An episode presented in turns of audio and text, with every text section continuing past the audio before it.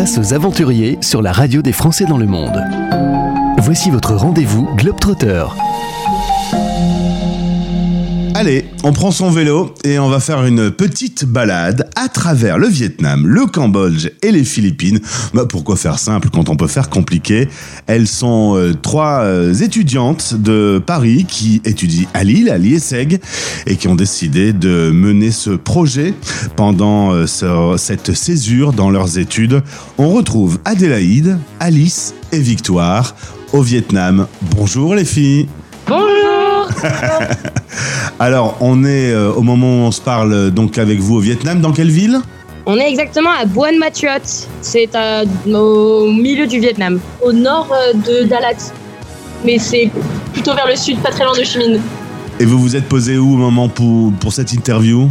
Ouais, exactement dans le premier petit café qu'on s'est trouvé. Alors c'est assez bruyant parce que la route est juste à côté. Mais, euh, mais les gens sont très accueillants. Ils nous ont autorisé à rentrer chez eux. Très bien. Euh, de toute façon, c'est un peuple accueillant et, souriant. Les relations avec euh, les locaux se passent bien. Comment vous faites pour euh, vous faire comprendre? Les relations se passent super bien. En fait, on a remarqué dès le début du voyage que les Vietnamiens sont quand même vachement curieux de ce qu'on fait, très généreux, accueillants et vachement souriants. Donc ils viennent beaucoup vers nous, euh, même si on parle pas la même langue. euh, voilà, ils sont ils sont super étonnés et euh, curieux de ce qu'on fait. Euh, donc euh, ils parlent vraiment pas très bien anglais, donc on utilise beaucoup Google Traduction pour communiquer avec eux. Euh, mais, mais ça marche très bien, ou même avec les gestes et un sourire, pour le coup, On, voilà, s- on se fait comprendre. C'est le combo parfait. Alors, vous avez donc euh, ce semestre de césure, vous vouliez un projet humanitaire, vous vouliez découvrir l'Asie et avoir un côté sportif. C'est donc en vélo que vous avez décidé de traverser euh, le Vietnam, le Cambodge et les Philippines. Vous êtes parti le 1er mars euh, de Paris à Hanoï en avion. De temps en temps, vous prenez le bus parce que pour des raisons de durée de visa euh, et puis euh, parfois également euh, les montagnes, hein, c'est un petit peu compliqué à vélo. Là, vous vous prenez un transport en commun. Sinon, le reste, c'est à vélo. Comment vont vos cuisses? Alors, bah, ça va.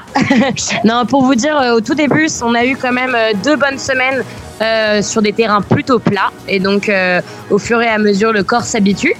Euh, surtout que il faisait plutôt beau et avec pas mal de vent. Donc, franchement, c'était un temps idéal pour pédaler. Et puis, quand on est arrivé vers le sud du Vietnam, euh, ça a commencé à être un peu plus montagneux et également un peu plus chaud. Donc, euh, l'heure de pointe, enfin, à l'heure de pointe, on a vraiment du 38 degrés dehors au soleil sans vent. Donc ça, c'est assez dur. Donc pour ça, on se lève très tôt et on pédale un maximum avant que le soleil se lève, enfin, soit complètement levé, on va dire. Et, euh, et donc les cuisses euh, commencent à, chauffer un peu plus, les fesses aussi, mais, mais le moral est là, donc, euh, donc on tient bon et, et on s'étire bien surtout. Vous êtes parti avec l'association Enfants du Mekong. Du coup, euh, de temps en temps, euh, pour faire des petites étapes dodo, vous vous arrêtez chez les responsables de l'association. Parfois, vous allez à l'hôtel. Vous allez même, dans les prochains jours, tenter de taper aux portes euh, chez l'habitant pour demander de pouvoir euh, passer une nuit euh, chez eux. Les relations avec les locaux, vous l'avez dit, se passent très bien, même si vous avez parfois du mal à, vous faire comprendre. Petite question, vos croissants français vous manquent pas trop parce que visiblement le matin, c'est un sandwich avec du piment. Euh, écoutez, si, il nous manque. Euh, on a de la chance au Vietnam, on mange quand même plutôt bien. Euh, c'est juste pas très varié.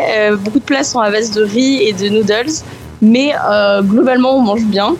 Et en effet, le matin, on est du coup devenu adepte des banh mi. Donc c'est un, bah, c'est un peu comme un croissant, une baguette, pardon.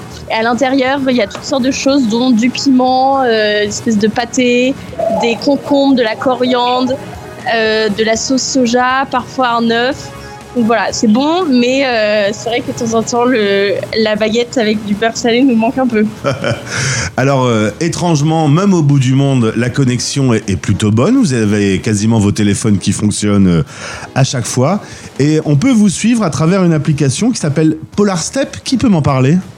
Oui, exactement. Euh, Polar on a découvert ça avant de partir. euh, et c'est vrai que c'est une application assez, euh, assez géniale. Euh, en fait, sur, sur la carte du Vietnam, à chaque fois qu'on s'arrête et à chaque fois qu'on est à la fin d'une étape, on peut écrire un petit récit de toute notre journée et de toutes nos aventures et ajouter aussi des photos de, de cette étape. Et c'est comme ça que tous nos proches nous suivent et on a eu vachement de bons retours sur cette application en nous disant, on a même le grand-père d'Adélaïde qui nous a dit qu'il nous suivait via l'application et aussi via sa carte du Vietnam papier. papier. Euh, donc euh, non, on est assez, on est assez content d'avoir trouvé cette application et, euh, et, les gens qui nous suivent aussi, parce qu'ils disent que c'est un vrai bon moyen de suivre notre trajet. Vous allez pédaler jusqu'à fin juin avant de rentrer en France. D'ici là, on peut donc vous suivre à travers les réseaux sociaux, par exemple Instagram, c'est par ce biais qu'on s'est connu. Et on peut participer à une cagnotte dont une partie de l'argent reviendra justement à Enfants du Mekong. Qui peut me raconter un peu ce que fait cette association?